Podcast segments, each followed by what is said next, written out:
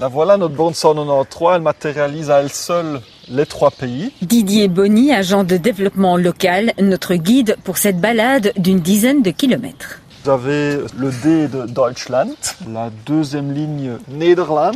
Moi, je suis par contre chez nous. 70% des visiteurs sont hollandais puisque c'est le point culminant des Pays-Bas. On est à 322 mètres, ils, ils aiment bien Ils le préciser. tiennent. Vous venez d'où? De Pays-Bas, nous sommes en vacances ici, oui. Qu'est-ce qui vous attire ici? Ben oui, la nature. Il y a euh, trois pays concentrés. Oui, nous nous euh, allons balader ici. On est aux Pays-Bas. C'est un sentier de découverte de la nature.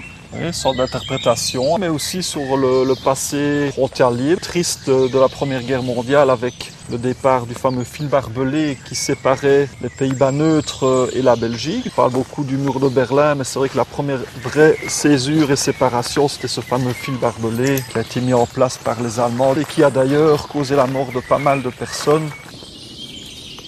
Tout au loin, c'est la ville d'Aix-la-Chapelle. Oui, qui est à quelques pas d'ici, avec sa cathédrale, son Art Nordome, hein, classé au patrimoine mondial de l'UNESCO, et qui était l'emplacement du palais de Charlemagne.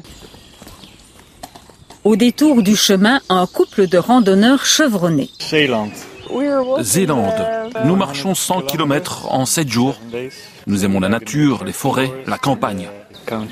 La nuit dernière, c'était très très beau avec notre bivouac, avec vue sur la vallée. C'était vraiment très très bien.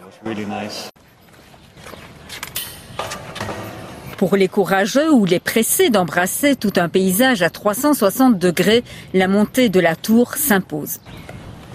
La tour fait 67 mètres de haut. Et là, on découvre une ancienne quatrième frontière, celle du territoire neutre de Moresnet. La richesse du sous-sol était très convoitée. Lors du congrès de Vienne, le royaume des Pays-Bas et la Prusse n'ont pas pu se mettre d'accord pour savoir à qui revenait ce gisement qu'on appelle Altenberg, donc la vieille montagne. Donc finalement, le consensus, c'était de le co-gérer. On a fait de la contrebande, de café, etc., avec même des petits tunnels. Oui, il y avait quelques tunnels qui permettaient cette euh, contrebande, mais aussi en forêt, on le voit ici, avec euh, les fougères aigles qui permettaient aux contrebandiers de, se cacher en forêt. On est dans ce qu'on appelle l'arrière-pays de Herve, donc euh, paysage typique de la vallée de la Gueule et de ses environs.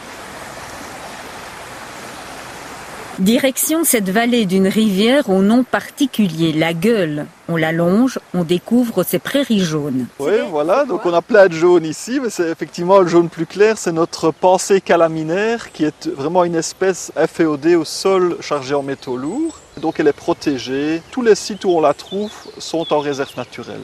Et donc c'est un petit indice pour nous dire qu'on se rapproche tout doucement du site minier. En suivant la rivière, on arrive au terme de cette balade avec un paysage tout différent, fait de marais et de terris arrondis, témoin des mines de plomb et de zinc de jadis, un site où la nature a repris entièrement ses droits pour le plus grand bonheur des promeneurs.